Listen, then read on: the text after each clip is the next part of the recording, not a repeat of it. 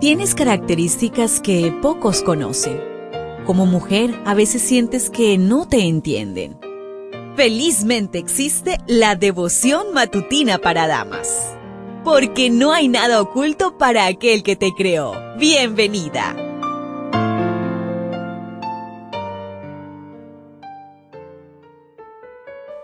Qué bueno es saber que ha llegado este día tan especial, el día sábado. Así que un saludo para ti.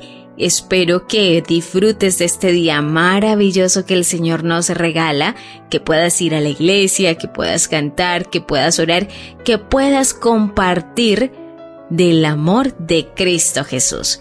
Hoy la meditación trae por título 12 reacciones. Daniel 10:12. Él dijo, Daniel, no tengas miedo. Dios escuchó tu oración desde el primer día en que decidiste entender las cosas difíciles y humillarte con ayuno. Por eso estoy aquí. La última visión de Daniel fue después de tres semanas de ayuno y oración.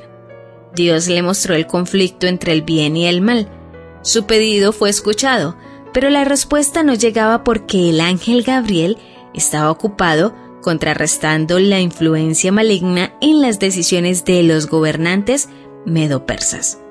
Finalmente, las fuerzas del bien prevalecieron. He aquí cuatro hermosas certezas.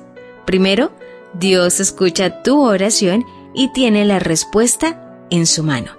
Segundo, el enemigo intenta obstaculizar, pero la respuesta llega en el momento perfecto. Tercero, el cielo empeña su poder para librarte de la influencia maligna. Y cuarto, estamos en una batalla sin terreno neutral. Elige de qué lado estás.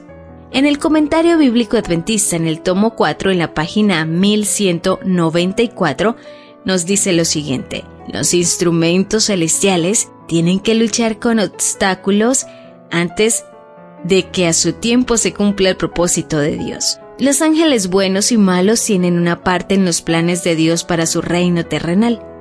El propósito de Dios es llevar adelante su obra dentro de pautas correctas, mediante formas que redunden para su gloria. Pero Satanás siempre procura contrarrestar el propósito de Dios. No sabemos quiénes eran los acompañantes de Daniel en el momento de la visión, pero nota la diferencia entre ambas reacciones.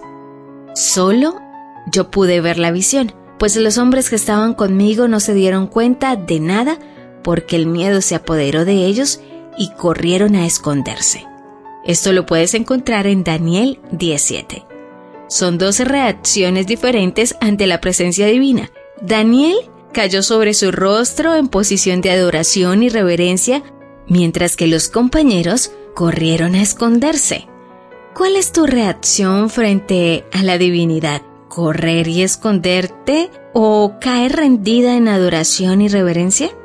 La reverencia de Daniel fue aceptada como ofrenda y el ángel lo llamó muy amado. ¿Eres muy amada?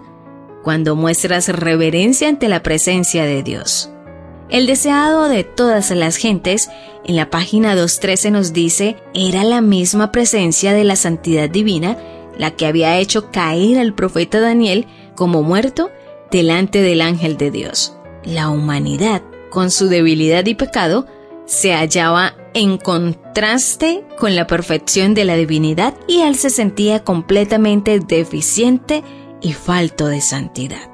Daniel estaba aterrorizado y el ángel lo animó y fortaleció. Dios hace lo mismo por ti, animarte y fortalecerte. ¿Lo ves? ¿Te das cuenta? Tu creador tiene el manual perfecto de tu estructura femenina. La devoción matutina para damas vuelve mañana. Gracias a Canaan Seventh Day Adventist Church and DR Ministries.